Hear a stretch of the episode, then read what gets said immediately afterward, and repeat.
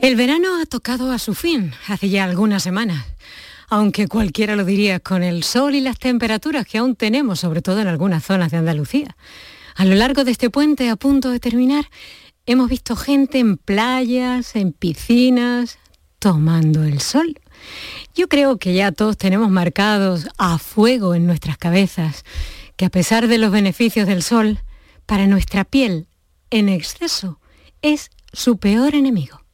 Los dermatólogos lo repiten cada año, aunque no les hacemos demasiado caso. Con ellos vamos a hablar hoy, pero le vamos a dar una vuelta de tuerca, porque unos 600 dermatólogos especialistas en dermatología estética se han reunido en Málaga en estos días para abordar los avances y retos en este campo médico. ¿Será que nos preocupa más la estética que la salud? Espero que no, pero por si no lo saben, les diré que los españoles gastaron más de 2.600 millones de euros en 2020 en tratamientos estéticos en pleno confinamiento y con crisis económica. A ver qué dicen nuestros especialistas.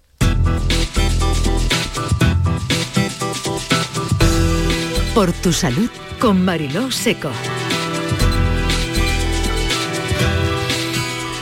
No le ha cambiado la voz a Enrique Jesús Moreno, efectivamente, soy Mariló.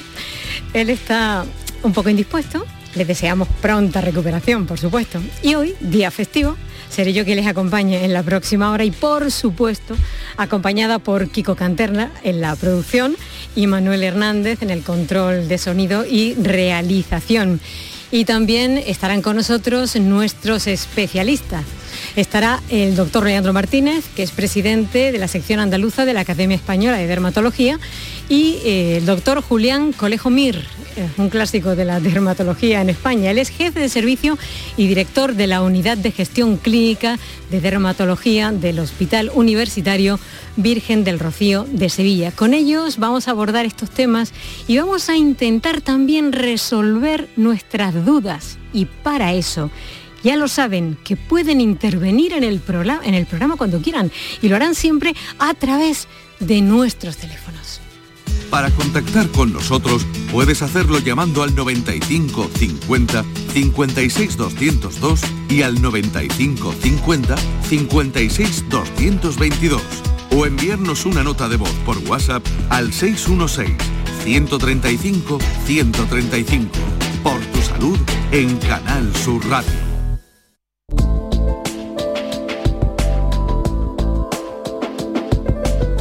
Pero antes, como cada día, vamos a repasar los datos de la pandemia en Andalucía a día de hoy. La buena noticia sería que Andalucía sigue bajando su incidencia hasta los 31,4 puntos por cada 100.000 habitantes, eh, un nivel de riesgo bajo por coronavirus, pero no hay que perder de vista las cifras reales y es que Andalucía registra este martes 12 de octubre un total de 232 contagios de coronavirus. Esto es superior a los 171 de la jornada anterior y a los 218 contabilizados hace una semana, según los datos del parte diario de, esta enfermedad de la Consejería de Salud y Familias, que contabiliza nueve fallecidos, ocho más en un día y cuatro menos en la comparativa intersemanal. En esta jornada, Málaga es la que más contagios registra, con 68, seguida de Almería con 49, Sevilla con 48, Huelva con 18, Granada con 16, Jaén con 12, Cádiz con 11 y Córdoba con 10 casos. En cuanto a los nueve fallecidos, se han registrado tres en Sevilla, dos en Huelva y Málaga y uno en Granada y en Jaén.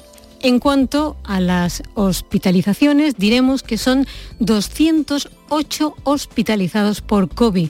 Es la cifra más baja desde el 19 de agosto de 2020. Y han sido 69 los ingresados en UCI. Es la más baja desde el 30 de agosto del mismo año. La cifra de curados alcanza los 760.681 en toda la región, 459 más en 48 horas. Hay otras cifras que también pueden resultar interesantes. El 81% de los andaluces ya cuenta con una vacuna, con casi 7.700 dosis administradas en un día.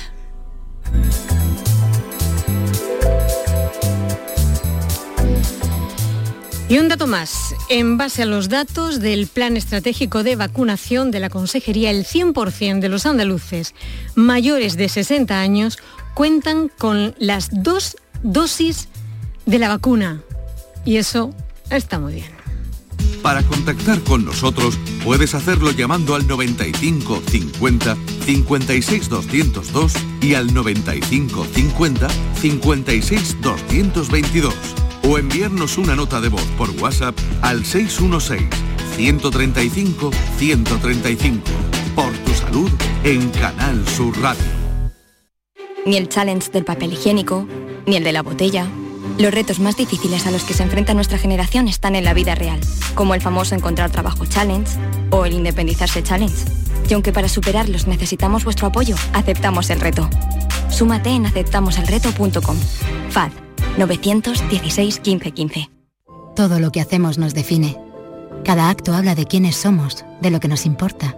Ahora tenemos la oportunidad de decir tanto con tan poco. La oportunidad de mostrar lo mejor de nosotros. Por nuestro futuro. Por tu futuro. Llena tu mesa de Andalucía. Junta de Andalucía. El resumen de la jornada con la última hora del deporte, la economía y el análisis lo tienes en el Mirador de Andalucía. De lunes a viernes desde las 7 de la tarde con Natalia Barnés. Quédate en Canal Sur Radio, la radio de Andalucía. Medicina, prevención, calidad de vida. Por tu salud en Canal Sur Radio.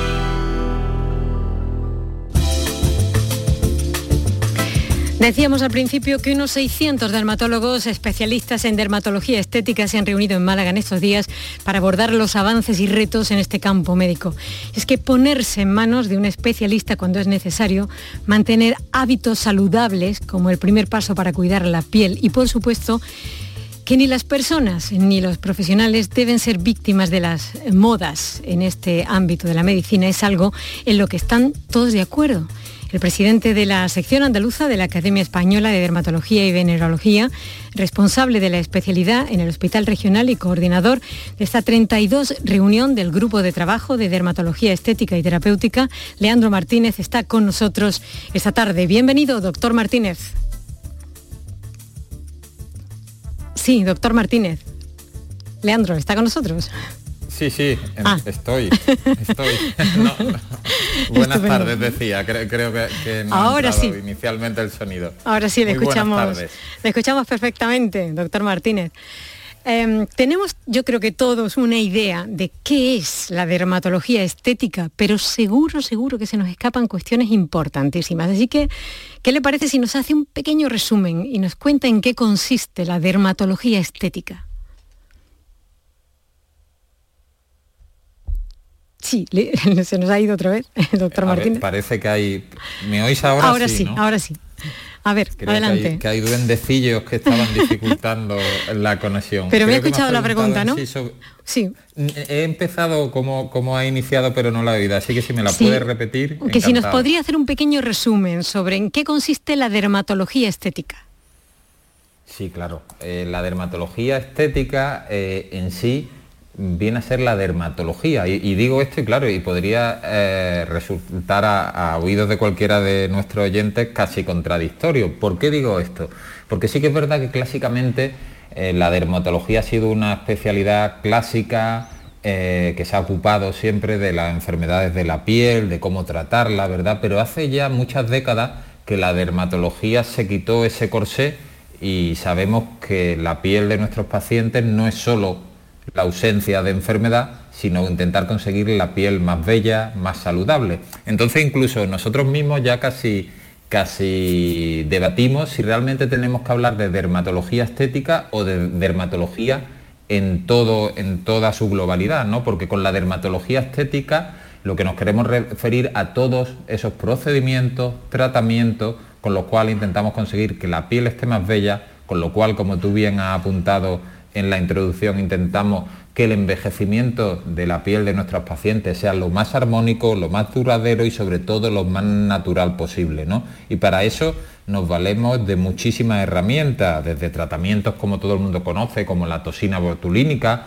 o el uso a veces de ácido hialurónico y relleno, las tecnologías más actuales como el láser, la luz pulsada, los ultrasonidos, la radiofrecuencia y, cómo no, del conocimiento que nos da nuestra formación como dermatólogos, como especialistas en la piel.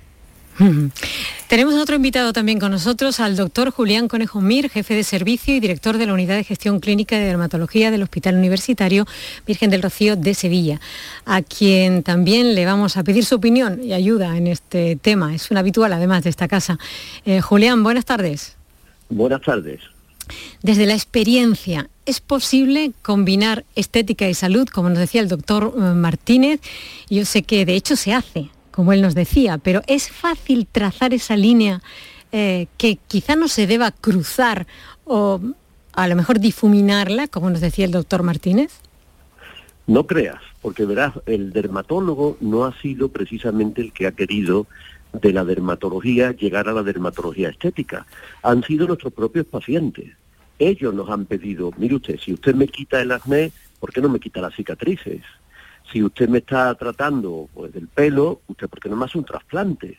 O si usted ve que mi piel está seca, envejecida, ¿por qué no me la deje usted un poquito más, vamos a decirle, estiradita más bonita?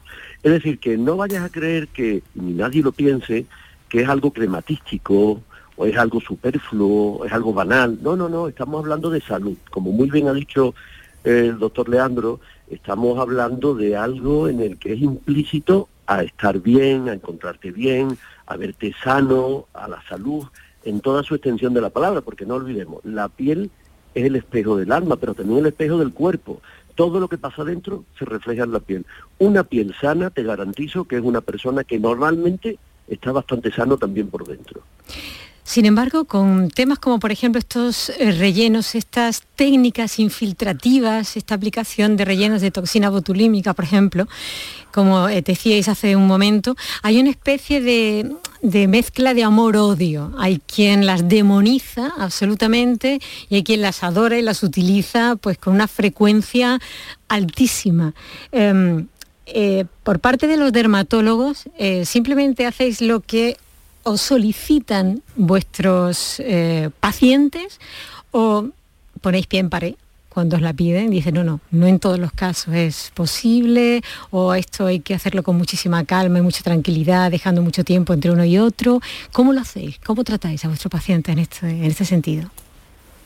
Pues lo, hacemos como, como diría el otro, como hay que hacerlo. Y como dermatólogos que somos, no hay que tenerle ningún miedo, todo lo contrario, al uso adecuado, y subrayo la palabra adecuada, de la toxina botulínica, del ácido hialurónico. Pero fíjate, y, esto es algo que los dermatólogos en el día a día eh, vivimos en nuestra consulta. No utilizamos la toxina botulínica porque mm, has reflexionado tú, se la, se la ponéis a quien pide que se la pongáis. No, no, no nosotros partimos de un diagnóstico, un diagnóstico como dermatólogo, oye, y hay gente que pide cita pensando que lo que quiere es ser tratada con toxina botulínica y a lo mejor en lugar del Botox, por, decir el nombre comercial con el cual todos nos referimos a la toxina, eh, no necesita eso. Y sin embargo sí necesita un fotorrejuvenecimiento con láser o con luz pulsada o necesita que recuperemos la función de la piel porque a lo mejor tiene una mayor hiperactividad de la glándula sebácea o lo que está es, manchada porque tiene eh, una alteración de la función melanocitaria. Entonces, partiendo de un diagnóstico adecuado, procedemos, como es lógico, con los tratamientos más adecuados, pero no hay que tenerle miedo. Otra cosa, y que también los dermatólogos nos posicionamos, es que no podemos ser esclavos de las modas, ¿no? No podemos ser esclavos, como decía yo el otro día, de esos labios que vemos por la calle que están fuera de una armonía, de unas proporciones anatómicas y que eso no es salud, por poner un ejemplo que, cualquier oyente entenderá, ¿no? Pero el abordaje con las técnicas adecuadas, desde la toxina botulínica, el uso de los rellenos cuando hay que utilizarle, cuando se ha perdido un volumen, la estimulación, como es lógico, con láser, con luces, con radiofrecuencia, es lo más adecuado y, es la forma con la que conseguimos los mejores resultados en nuestros pacientes, claro es. Vamos a recordar eh, nuestros teléfonos por si tenemos algunos oyentes que quisieran hacer alguna pregunta. Para contactar con nosotros puedes hacerlo llamando al 95 50 56 202 y al 95 50 56 222 o enviarnos una nota de voz por WhatsApp al 616 135 135. Por tu salud en Canal Sur Radio. A mí de todas formas me ha parecido siempre que la comunicación médico-paciente en estos casos es verdaderamente complicada. Yo no sé si tenéis un protocolo eh, establecido y para que esto se dé más o menos igual eh, con todos los dermatólogos, o sea, porque algunas veces eh, lo, que ocurre es que el paciente va un poco como recorriendo los agrarios, va de, de dermatólogo en dermatólogo a ver cuál de ellos le dice que sí a lo que está pidiendo, porque lo que quiere al fin y al cabo es cumplir sus expectativas. Bueno, es que, es que nos encontramos mucho en la vida diaria de personas que tienen lo que nosotros llamamos una dismorfofobia, es decir, hay mucha persona que se ve más defecto de lo que realmente tiene. Mira, una cosa curiosa que ha ocurrido en la pandemia, al contrario de lo que cabía pensar, es que con esto del uso de la mascarilla y que hemos estado en casa, decía uno, yo me voy a olvidar de todo. Pues no, la gente se ha dedicado a mirarse en el espejo como un loco. Y yo no sé qué ha sucedido, que con esto de la pandemia tenemos una verdadera, durante la pandemia y ahora, avalancha de personas que quieren corregir problemas estéticos. Es algo terrible. Y muchas veces llevan razón, lógicamente, pero hay otras que un mínimo defecto lo acrecentan mucho ahí está la habilidad del médico en general, no solo del dermatólogo. El médico tiene que ser, por supuesto, honrado, decir la verdad, pero también saber transmitirle al paciente la realidad. Mira, lo ha dicho Leandro muy bien. Antes, cuando tú ibas a un médico estético, un médico dermatólogo estético o, o un cirujano plástico, hace 30 años usábamos lo que se llamaba la sobrecorrección, es decir, esos labios enormes que eso que llamamos, esta persona está recauchutada, ¿no? que veíamos la cara mala, la veíamos todo inflamada. Bueno, eso era la moda hace 40 años cuando se empezó. Y hoy precisamente eh, quizá la especialidad que ha aportado un poco más de racionalidad y que ha visto la piel como algo íntegro dentro del ser humano es el dermatólogo. Entonces el dermatólogo le gusta que cuando veamos a alguien por la calle tú le digas, uy, qué bien te veo la cara, ¿qué, qué has hecho? No que diga, niña, ¿quién te ha hecho esa barbaridad en la cara? o niños, cuidado, porque nosotros ya tendemos a una proporción casi 60-40, 60 mujeres, 40% hombres, es decir, que tampoco el hombre está exento de todo esto. Así que nuestra especialidad ha evolucionado de una forma muy bonita, porque de ir solo a lo que llamaba la gente la pupa, a decir las supuraciones, y era una especialidad que parecía como rechazable, nuestra especialidad ha querido desarrollar una serie de parcelas que nos han dado, nos han dado realmente una gran diversidad y un dermatólogo hoy, si le digo la verdad, se divierte mucho porque tenemos grandes zonas de la, de la salud de la piel que podemos actuar y una de ellas es la estética. Y la estética, para que te hagas una idea, en una consulta de un dermatólogo, la estética directa o indirecta supone casi el 40%, que no significa estética en el sentido de que mucha gente entiende, de, de liposucción o de relleno o de botox. No, no, es cuidar una piel y dejarla estéticamente bien, por ejemplo, personas que tienen manchas, personas que tienen pequeñas imperfecciones, personas que tienen un lupus eritematoso que le ha dejado una cicatriz, ese lupus que hay que corregirla y así sucesivamente. Es decir, que no solo cuando hablamos de la estética, no solo hablamos de, la, de la chica modelo bombón o del tío macizo que parece eh, el muñeco este de los niños, sino que hablamos también de personas normales y corrientes que quieren solucionar un problema estético de la piel y que es muy loable, porque igual que hoy todo el mundo quiere tener una dentadura sana, pues quiere tener una piel sana y eso no significa que uno sea, eh, vamos a decir, una persona sin coherencia, ni lista o persona banal, no, no, son personas que quieren tener salud en todo el cuerpo. Ahora abundaremos en eso. Vamos a recibir la llamada de Pablo de Sevilla que quiere hacer una pregunta. Hola Pablo, buenas tardes. Hola, buenas tardes, señorita. Adelante. buenas tardes. Eh, al doctor, es que no me acuerdo cuál es el nombre. Pues puede ser cualquiera de los dos, pero vamos, tenemos al doctor Conejo Miro, al doctor Martínez. Llámese Leandro, llámese Julián. bueno, doctor Martínez... Tanto monta, monta tanto. Vamos a ver, doctor. Mm, yo A mí me han diagnosticado mm, dermatitis seborreica. ¿Lo he dicho bien? Lo ha dicho muy bien. Bueno, entonces a mí me han mandado un champú tratante, no me acuerdo cómo se llama, en la farmacia por supuesto, y me lo pongo pues tres veces en semana, en la cabeza. Estamos hablando, claro. Y no dejan de salirme mi, vamos, no dejan de salir mi granito, se me quita, salen otra vez, se me quita, salen otra vez, y tengo aquí un par de ellos que no se me quitan ya. Me dijeron que no me tocara porque cada vez me los quitaba, pero pues vuelve a salir otra vez. A ver si había, a ver si había otro tratamiento que, que termine con esto o esto es Cevipro. Cevipro. Cevipro, la, la apuntan bien por Están ahí. apuntando. Bueno, Están apuntando por aquí. Da- dando por hecho que, bueno, es difícil, no podemos confirmar ese diagnóstico, ¿no? Pero, pero si el proceso que, tiene una dermatitis seborreica, en este caso comentas del cuero cabelludo, pues bueno, lo- los champús, pues como el que, el que te han apuntado que estás utilizando, están indicados.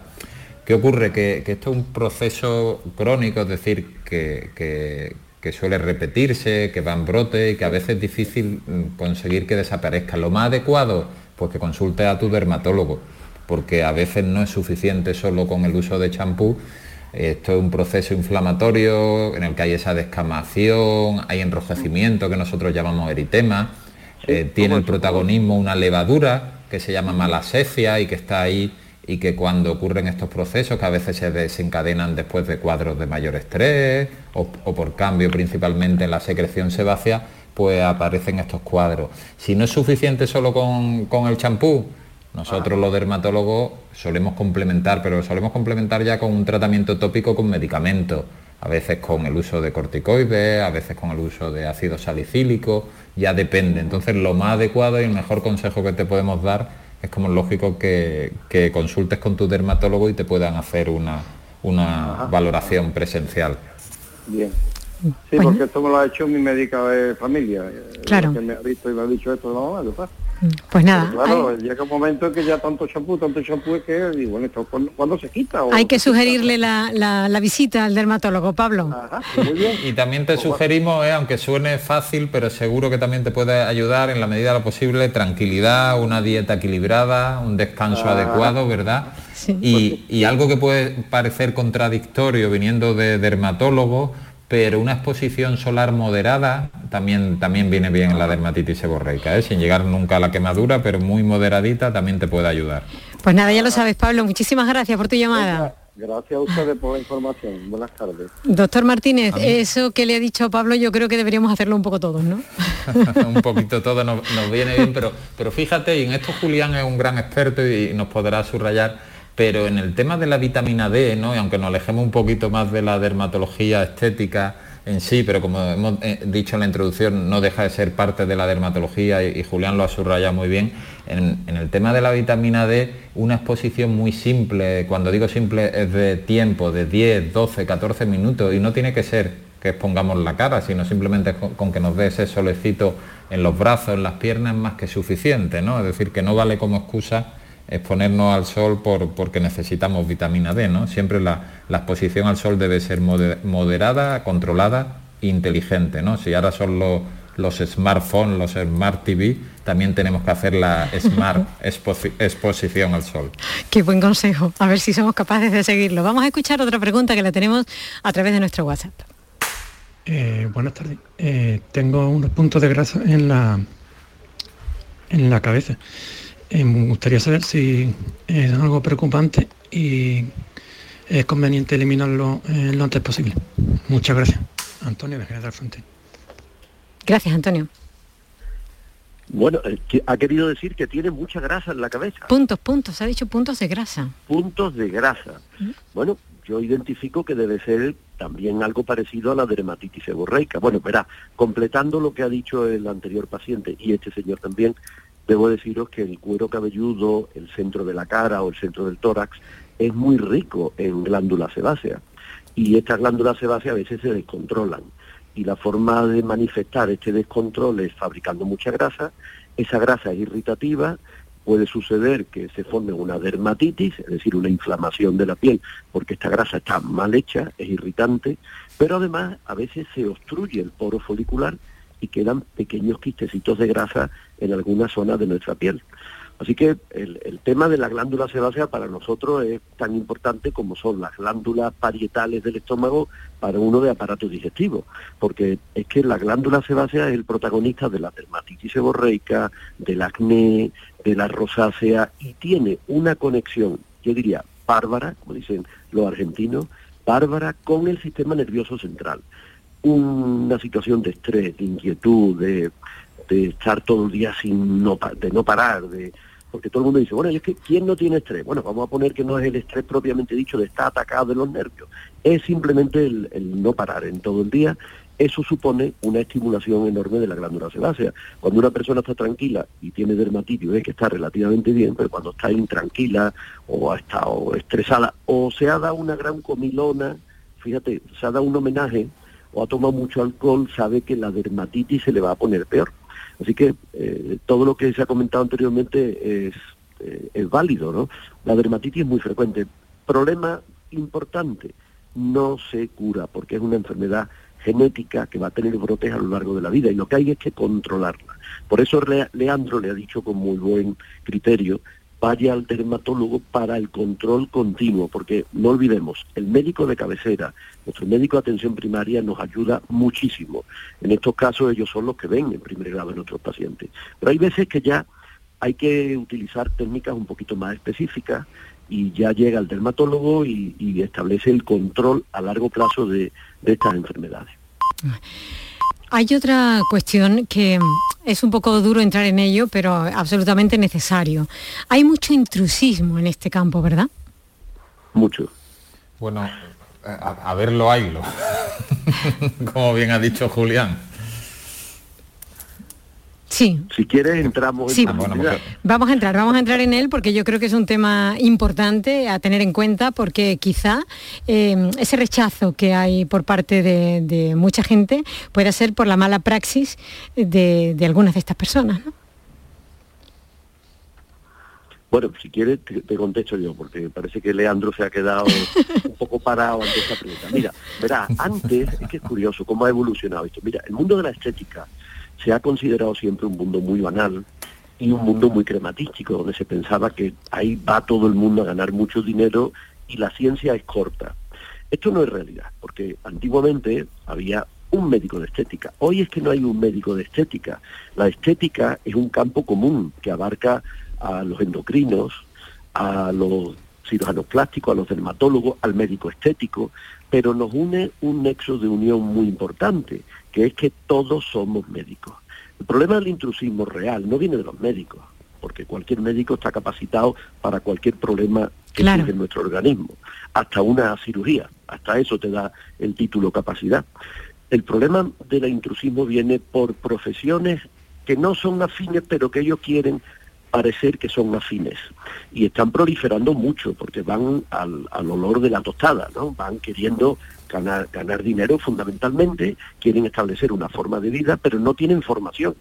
Y hay muchas personas alrededor. Mira, yo te puedo comentar que a lo largo de mi vida profesional he visto, fíjate lo que te voy a comentar, por ponerte un ejemplo de tu propia vida profesional, he visto periodistas, periodistas de televisión, eh, presentadores de televisión, actrices, actores, que su propia esteticista le ha puesto el relleno o le ha puesto el botox. Mm, yo no digo que eso sea intrusismo, yo creo que eso es eso es mm, peligroso, diría yo, porque es que no son médicos, no son médicos, pero esto es a diario. Y bueno, hay muchos sitios que se anuncian de estética y hay que preguntarle, bueno, ¿usted qué es lo que tiene? Muchas veces no tiene ni un FP, que no, que no, el FP es fantástico, yo no lo desmerezco, pero es que por lo menos dos años, tres años, cuatro años de temas médicos se exigen para tratar con corrección y de una forma sana la piel. Así que el problema, ya sabéis, el problema de la estética, cuidado, no desconfiéis cuando, cuando una persona es médica, el médico es estupendo, sea la especialidad que sea, porque además pasa una cosa, hoy el médico estética, estético, perdón, eh, dicho propiamente, ya no es un médico sin especialidad. La mayoría son médicos que han hecho el MIR, que están muy bien formados y se dedican a una parcela tan bonita como el resto, cuidado, no desmerezcamos el que está viendo cáncer del que está viendo estética, porque porque para una persona son las dos cosas igual de importantes. En un momento dado de la vida, claro, el que está con un cáncer, el que la parte más importante es el cáncer, pero hay personas que la estética le supone mucho a nivel psicológico, hay mucha gente con depresión por estar calvo, por ejemplo, o niñas que no quieren salir, o niños, ¿eh? que no quieren salir porque por la tarde, niños de 18 años, que no quieren salir porque tienen acné en la cara. Es que la estética a veces nos deprime y nos retrae mucho en la vida social. Lo importante es que una cosa no, no, no, impida la otra, ¿no? que no estemos tan pendientes de la estética y por eso pues dejemos de ocuparnos de asuntos que puedan ser más importantes para nuestra salud. Que, eso también hay que tenerlo en cuenta. Vamos a, recibir ahora a María, que nos llama desde Alcalá la Real y tiene también una pregunta. María, buenas tardes. Hola, buenas tardes. Adelante. buenas tardes. Quería un momento, voy a bajar la radio. Quería que hablaran de una enfermedad que, que no, cuando se diagnostica, pues cuando nos dicen el nombre, pues como que nos asustamos muchísimo, no sabemos por dónde nos viene. Lo único que sabemos es que lo que vemos en el exterior, ¿no? que son granos, granos en la sila, granos en el pubis, granos en la barriga, granos debajo del pecho, mm, y bueno, mi hija se la, se la diagnosticaron después de dar muchas vueltas en el, 18. Y bueno, es como la hidrosadenitis o hidradenitis supurativa. Que cuando a mí me dijeron ese nombre, pues me dice, ¿esto no? Es una, vamos, los doctores que me me gustaría que, no sé, que hablaran de ella, que se hicieran un poco más visible, que lo dolorosa que es. Y bueno, no sé. Vamos a pedirle que la expliquen un poco, ¿no, María? ¿Te parece bien? Sí. La, explicamos un poquito. Y sobre todo si, si tiene cura o ella de por vida, porque bueno, nosotros el primer día que nos la diagnosticaron, que salimos ya de la de la unidad Mm, con el diagnóstico nos dijeron que el tratamiento que nos pusieron y todo lo que ya íbamos encauzado a una mejoría, pues que eso ya era casi de por vida. Entonces, pues cuesta mucho trabajo asimilar eso y, y además que es una enfermedad que es discapacitante, eh, cuando da el brote pues da y no importa qué fecha sea ni qué tengas que hacer, ni qué y quería eso, que me abrieran un poco un poco más a lo mejor de lo que de lo que sé que seguro que me ayudará. Vale, muchísimas gracias María. Bueno, lo que comenta María es sin lugar a duda una enfermedad pues que afecta muchísimo a la calidad de, vida de los pacientes que la tienen. ¿Qué es la hidradenitis o hidroxiadenitis supurativa, como decimos los dermatólogos? Pues, pues, es una enfermedad inflamatoria de la piel, de carácter también crónico, y que suele presentarse con la aparición de lesiones efectivamente que suelen ser purulentas, que se acompañan de mal, mal olor, de dolor, localizadas principalmente en la sila, en la ingle, en la zona perianal, en la zona periareolar, es decir, en el pecho principalmente. Y que muchas veces, y por eso se retrasa el diagnóstico, se confunden. Se confunden que pueden ser un quiste o que puede ser otro proceso. ¿no? La parte positiva que tiene para María, como ella dice que ya está en manos de dermatólogos, que efectivamente los dermatólogos hemos avanzado mucho en el manejo y en el tratamiento de esta enfermedad y a lo cual ha venido a ayudarnos sobre todo los tratamientos más novedosos que hay actualmente, que son los tratamientos que llamamos biológicos y que de manera más específica pues dan, en muchos de los pacientes dan una respuesta que antes no teníamos, ¿no? Lo que no quita que hay un arsenal terapéutico clásico que es muy efectivo y que va muy bien y tenemos ese último escalón con el uso de los biológicos.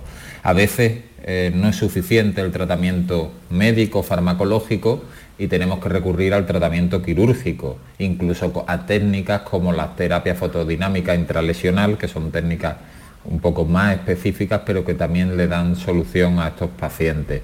Hay diferentes grados, ¿eh? uno no tiene que ponerse, como se dice coloquialmente, en lo peor, porque dentro de la hidradenitis eh, mm, tenemos diferentes grados, desde estadios más leves que, clasificamos los dermatólogos como escala de Harley 1, 2 y 3, a otros estadios mucho más graves que sí que es verdad que delimitan mucho el día a día de los pacientes, ¿no? Pero como bien apuntaba antes Julián, también en, el área de la estética, pues en el, en el área de esta enfermedad mucho más médica, pero que trasciende igual que el acné, a lo que es un proceso médico, ¿verdad? Porque limita tu día a día como paciente, tu relación con otras personas, ¿verdad? Porque algo problemático, en algún momento pues las lesiones pueden supurar, estás en el trabajo, estás en una entrevista propiamente de trabajo, estás con gente en ocio, ¿no? Y te, limita o, limita tus relaciones sociales o tus relaciones de pareja, ¿no?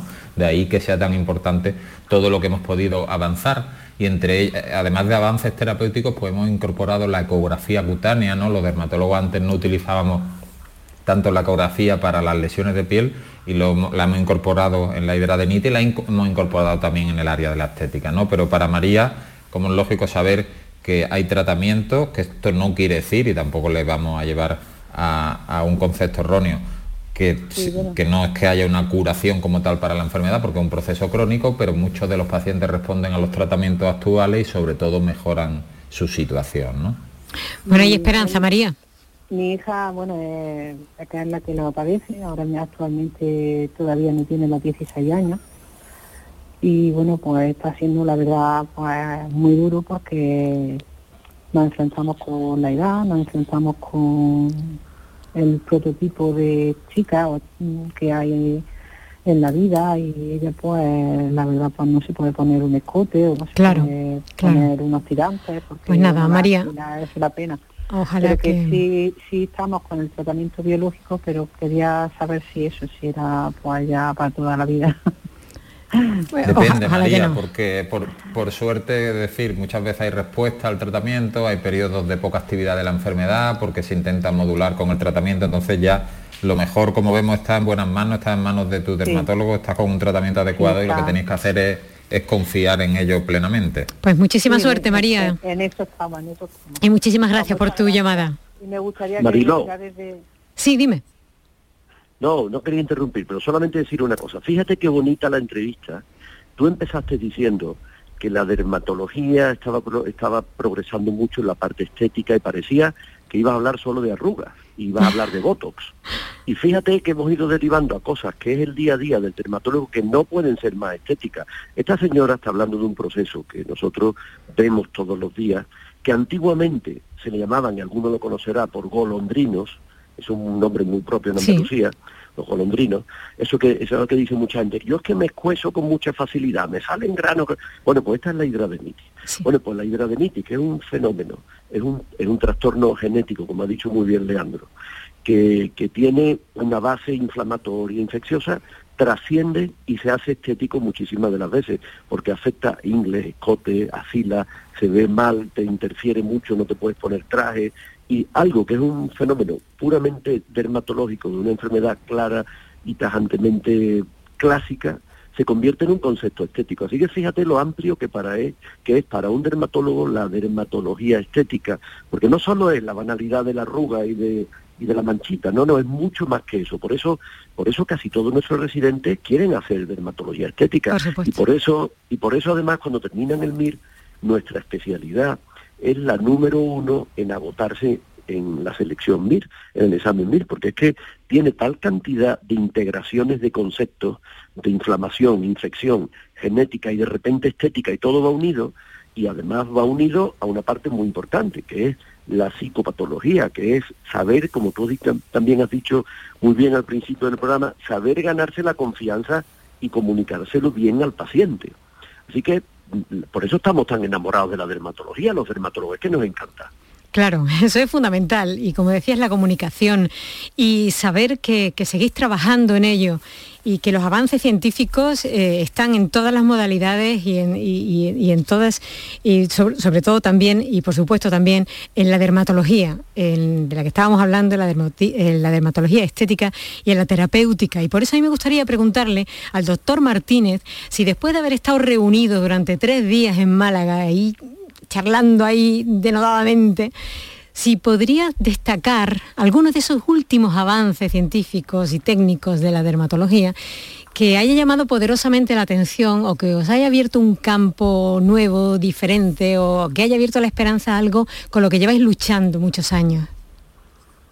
Mira, pues te puedo, puedo compartir algunas cosas. Eh, tenemos avances en el uso de, láser y fuentes de luz en el rejuvenecimiento, ¿vale? Que, que, a todo al final y al cabo, sea más banal o no, queremos, queremos ir envejecimiento de la manera mejor posible, ¿no? ¿Y por qué? Porque hemos descubierto que en los láseres que llamamos mm, eh, con efecto Q, es decir, Q-switch fotoacústicos, hay un efecto LIOP. ¿Qué es esto?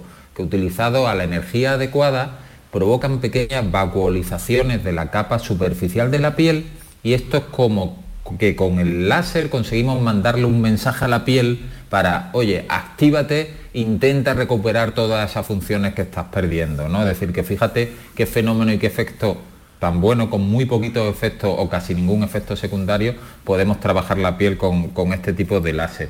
También hemos estado hablando de los avances en toxina botulínica van a llegar nuevas toxinas botulínicas y ya te digo, como te digo antes, que no hay que tenerle ningún rechazo al uso de la toxina de manera adecuada porque es el tratamiento estético que más se, realiza en el mundo y el que tiene mejores resultados para, tratar la arruga de expresión, pues como te decía, van a llegar toxinas botulínicas que van a ser diferentes a las actuales. Van a llegar toxinas botulínicas como la, la E, que va a tener una acción mucho más prolongada que las actuales. Las actuales aunque inicialmente siempre hablábamos de los seis meses en la, práctica, pues en torno a las 16, 18 semanas empiezan, empiezan a perder efectividad y esta nueva toxina, sin embargo, permitirá un efecto más largo. Incluso va a llegar también al mercado una, una toxina botulínica con un efecto flash, que empezará a hacer eh, efecto en las primeras 24 horas y sin embargo su efecto desaparecerá en 2-4 semanas, ¿no? que a lo mejor uno dice, bueno, ¿y esto qué aporta? Pues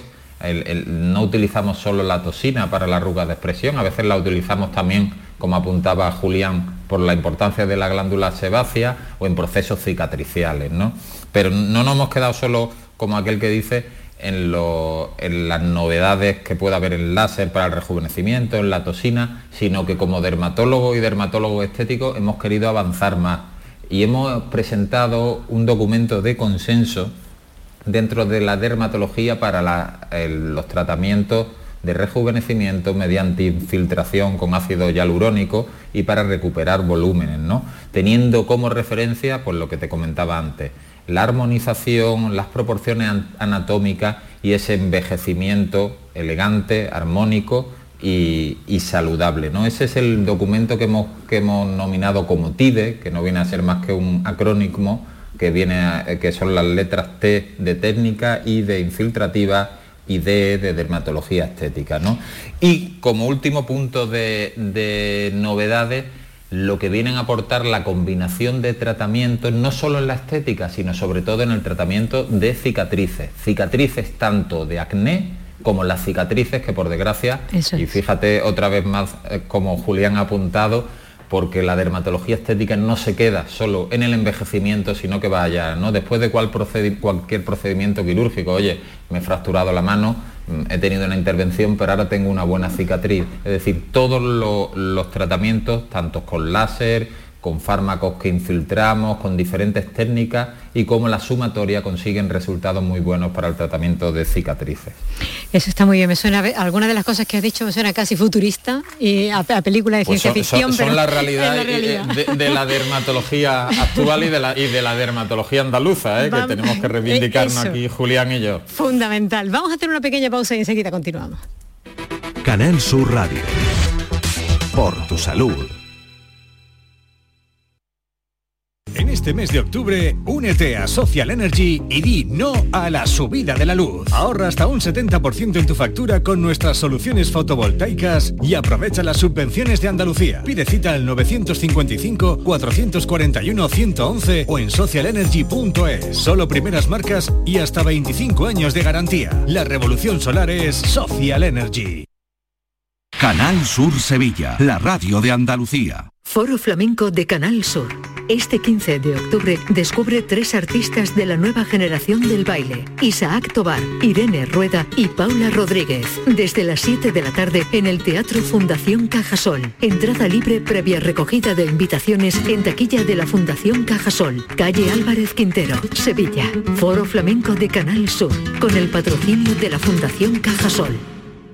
Bienvenidos a Sacaba. Mil metros de electrodomésticos con primeras marcas. Grupos Whirlpool, Bosch y Electrolux. Frigoríficos, lavadoras, hornos, vitros. ¿Quieres más? Aires acondicionados, aspiradoras, pequeños electrodomésticos. Y financiamos en 12 o 20 meses sin intereses solo tú y Sacaba. Tu tienda de electrodomésticos en el Polígono Store en calle nivel 23. Ven a ver nuestra exposición y sus 25 años de experiencia. Sacaba. ¿Sabes que en Concesur dos hermanas te regalan la luz de emergencia V16 homologada? Ven a realizar el mantenimiento de tu Mercedes y llévatela totalmente gratis hasta el 31 de octubre solo en Concesur Dos Hermanas. Infórmate en grupoconcesur.es o en el teléfono 955-634-400 marcando la opción de cita previa. Encuentros Carrusel Taurino. Este 14 de octubre, Canal Sur te invita a conocer los pilares de la tauromaquia a través de la charla con los ganaderos Eduardo y Antonio Miura. Modera el presentador del programa Carrusel Taurino de Canal Sur Radio, Juan Ramón Romero. Desde las 8 de la tarde en el Teatro Fundación Cajasol. Entrada libre previa recogida de invitaciones en taquilla de la Fundación Cajasol. Calle Álvarez Quintero, Sevilla. Encuentros Carrusel Taurino. Con el patrocinio de la Fundación Cajasol. Por tu salud, escucha Canal Sur Radio. Continuamos en la compañía del doctor Leandro Martínez y del doctor Julián Conejo, Mir y vamos a recibir otro, otra consulta a través de nuestro WhatsApp. Hola, buenas tardes. Eh, le agradecería que me contestaran una pregunta. Mi hijo tiene dermatitis atópica combinado con vitíligo. Eh, tiene unas manchitas en las manos y en la cara pueden salir de. ¿Hay algún maquillaje que pueda disimularlo, pero que sea más o menos permanente? ¿O algún tratamiento mm, innovador? Muchas gracias. A ver. Bueno, pues te cuento. La dermatitis atópica para nosotros últimamente se ha convertido en un gran protagonista porque es una enfermedad en la que uno genéticamente viene predeterminado a que le sienten mal ciertos alimentos, a que algo que toca le haga daño en la piel, de contacto, o incluso algo inhalatorio que tenga estornudos, moqueos, rinitis y asma. Es decir, es una enfermedad genética que se transmite de padre a hijo mucho y que últimamente estamos viendo una barbaridad. Es curioso como en la pandemia se ha incrementado notablemente la incidencia de dermatitis atópica. No sabemos muy bien por qué, si es estar en casa, si ha sido el estrés, que hemos cambiado los hábitos de alimento, nuestra costumbre de vida, pero en nuestras consultas de dermatología ha subido como la espuma la dermatitis atópica y además severa en personas de 20 a 30 o 40 años. Y es una enfermedad inmunológica. ¿Qué significa inmunológica? Que nuestro sistema defensivo actúa, actúa en la piel. El vitíligo, que es otra cosa que ha dicho esta señora que tiene su hijo, es una mancha blanca en la piel por falta de color, también de tipo autoinmune, también inmunológica, es decir, que muchas veces pueden estar asociados. Eh, tratamientos hay de todos los colores. Claro, ella se ha centrado en el tratamiento de camuflaje, vamos a decir, de cosméticos. En general puede poner cualquier cosa siempre que tenga, eh, que tenga precaución, porque el problema es que la persona con dermatitis atópica tiene una piel sensible, irritativa, como dice la palabra dermatitis, es inflamación de la piel, es una piel que le aplicas cualquier cosa y le puede hacer daño, pero en general puede aplicar cosméticos, claro que sí, lo que pasa es que la base del vitíligo no es solo aplicar cosméticos, es uno, es uno, pero nosotros tenemos también tratamientos para, para corregir ese vitíligo, sobre todo en la cara, porque el vitíligo, mientras que en el cuerpo es muy difícil de quitar, en la cara suele desaparecer en el 80 o 90% de los casos con tratamiento. Así que yo le animo a que mientras se pone un camuflaje, que no pasa nada por ponerlo, siempre que se lo especifique una persona entendida, llámese médico, dermatólogo o incluso farmacéutico, Aparte de eso, que vaya a su dermatólogo para un tratamiento para intentar que el vitíligo y su dermatitis se mejoren, porque claro que se puede conseguir, no hay que perder la esperanza. Hay que ver que nos estamos centrando, nos centramos fundamentalmente en la cara. Hemos estado hablando todo el tiempo de la cara, pero cuando hablamos, por ejemplo, de envejecimiento, que también lo hemos nombrado todo el rato, no hablamos del cuerpo y la piel envejece en el cuerpo entero. Y ahí no sé si la toxina botulínica o, el ácido hialurónico es algo que también se puede inyectar. Hombre, estirar, la piel del cuerpo con toxina no lo veo. No se puede, ¿verdad? por, eso no lo habláis. pero hay algo que se puede hacer o no. Sí, bueno, podemos hacer muchas cosas, pero tanto Julián como yo, como como dermatólogo no. Utilizamos, sí, como dermatólogo también, pero me refiero que sí utilizamos la toxina botulínica en el cuerpo, en las manos, por ejemplo, o en las silas, para intentar regular el exceso de sudoración, ¿verdad, Julián? Y, es otro tratamiento que, también es muy efectivo. Muy bien, bueno, me quedo con eso, ya está, corramos un tupido velo y nos vamos con otro WhatsApp y otra pregunta. Hola, buenas tardes. Quería preguntar si los complementos de colágeno tienen realmente efectividad o, es tirar el dinero, porque he escuchado mm, opiniones a favor de, en, dermatólogos y opiniones en contra. Y también me han, me han dicho que depende de, la edad y para que lo quiera. No sé si para la piel son efectivos. Yo, por ejemplo, mm, empecé a comprarlos porque tenía la uña mal, pero no sé si también serían efectivos para la piel. A ver, de dentro a afuera. Buena, buena pregunta, Leandro. yo sí, yo tengo poca, poca experiencia con el uso y con la recomendación del colágeno en mis pacientes, entonces ahí poco, poco, poca ayuda le, le puedo hacer a nuestro oyente. ¿no? Sí que es verdad que inicialmente éramos muy reacios pero es verdad con la aparición de colágeno hidrolizado y con, nuevas aportaciones que hay en el mercado, bueno, estamos más expectantes. ¿eh? No sé yo si Julián tiene más experiencia que yo, pero yo personalmente puedo compartir poca experiencia a nivel de mis pacientes. A ver, Julián. mi experiencia y mi, y, mi, vamos a decir, lectura ¿no? o investigación de qué pasa con el colágeno es la siguiente. Vamos a ver, es absolutamente falso que el colágeno que tú tomes es el colágeno que tú, que directamente vaya a tu piel.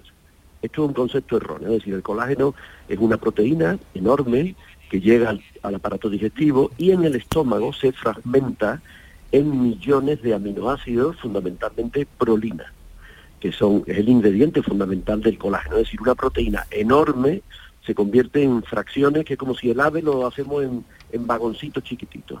Y eso lo absorbe el organismo, esa prolina, y ese es el precursor de que el organismo de esa persona fabrique su propio colágeno. Es decir, el colágeno que nosotros estamos esperando, que cuando uno toma esos botes, que la gente toma esas cucharadas, esos polvos, de esos botes, venga de esto, cucharadas todos los días, y está esperando que eso vaya a la piel a rellenar, eso no ocurre así. Pero sí es verdad que ayudamos a que nuestro cuerpo fabrique más colágeno. Es decir, no puedo decir que sea inefectivo. Es decir, lo que es falso es que el colágeno que tú tomes vaya directamente a la piel, pero es verdad que tú estás ayudando a que tu piel fabrique, o la, parte de la dermis, que es donde está el fibroblasto, que es el que fabrica toda esta matriz, fabrique precursores de colágeno. En muchos estudios hablan, y yo lo he podido comprobar porque hice un estudio eh, hace un par de años en este sentido, de que la persona que toma colágeno a largo plazo efectivamente está contenta con la piel. No que se le estire como cuando te hace un lifting, no, sino que nota que la piel tiene mejores características de textura, de visión, de, flacidez, pero no llega a corregirse completamente. O sea que yo soy, vamos a decir, eh, un precursor de, no me importa que mis pacientes tomen colágeno, a mí me gusta, pero avisándole de la realidad que ni mucho menos se van a convertir en lo que llaman los americanos el túnel del viento, esa gente que tiene la cara estirada para atrás, que es lo que la gente piensa. A mí mi madre, mi madre me dice, hijo, yo no sé qué torpe eres, y me pone un dedo delante de la, de la oreja y me dice, tirando hacia arriba, y dice, hijo, yo lo que quiero conseguir es este poquito, y tira de la piel hacia arriba y efectivamente la cara se pone muy estirada. Digo, mira, mamá, eso es un lifting, eso no es colágeno, eso es pasar por un quirófano y a lo grande. Claro, la gente piensa que ese pequeño detalle de estirar hacia arriba la mejilla delante de la oreja, ese pequeño mm, ese pequeño gesto es el que podemos hacer con un tratamiento y tampoco se trata de hacer milagro. El dermatólogo y cualquier médico que se dedica a la estética va a ayudar mucho, va a hacer todo más agradable, más bonito, más armónico, pero dentro de una realidad. Claro. Podríamos seguir hablando durante otra hora más, porque yo tengo preguntas aquí, bueno, para estar, yo qué sé, toda la tarde hablando de, este tema, porque, bueno, a todos nos preocupa y nos preocupa de las dos maneras que hemos estado hablando aquí, desde el punto de vista de la salud, desde el punto de vista estético y de las dos cosas combinadas, que yo creo que finalmente hemos llegado a esa conclusión, que lo uno sin lo otro, eh, pues no tendría sentido, hay que unirlo. Muchísimas gracias, doctor Leandro Martínez, presidente de la sección andaluza de la Academia Española de Dermatología, por estar con nosotros esta tarde. Un placer. Y también gracias al doctor Julián Conejo, Mir, eh, jefe de servicio y director de la Unidad de Gestión Clínica de Dermatología del Hospital Universitario Virgen del Rocío de Sevilla. Gracias por estar con nosotros. Muchas gracias, Mariló. Siempre un placer. Igualmente. Y gracias también a todos nuestros oyentes por haber intervenido y por habernos hecho todas esas preguntas que nos han hecho.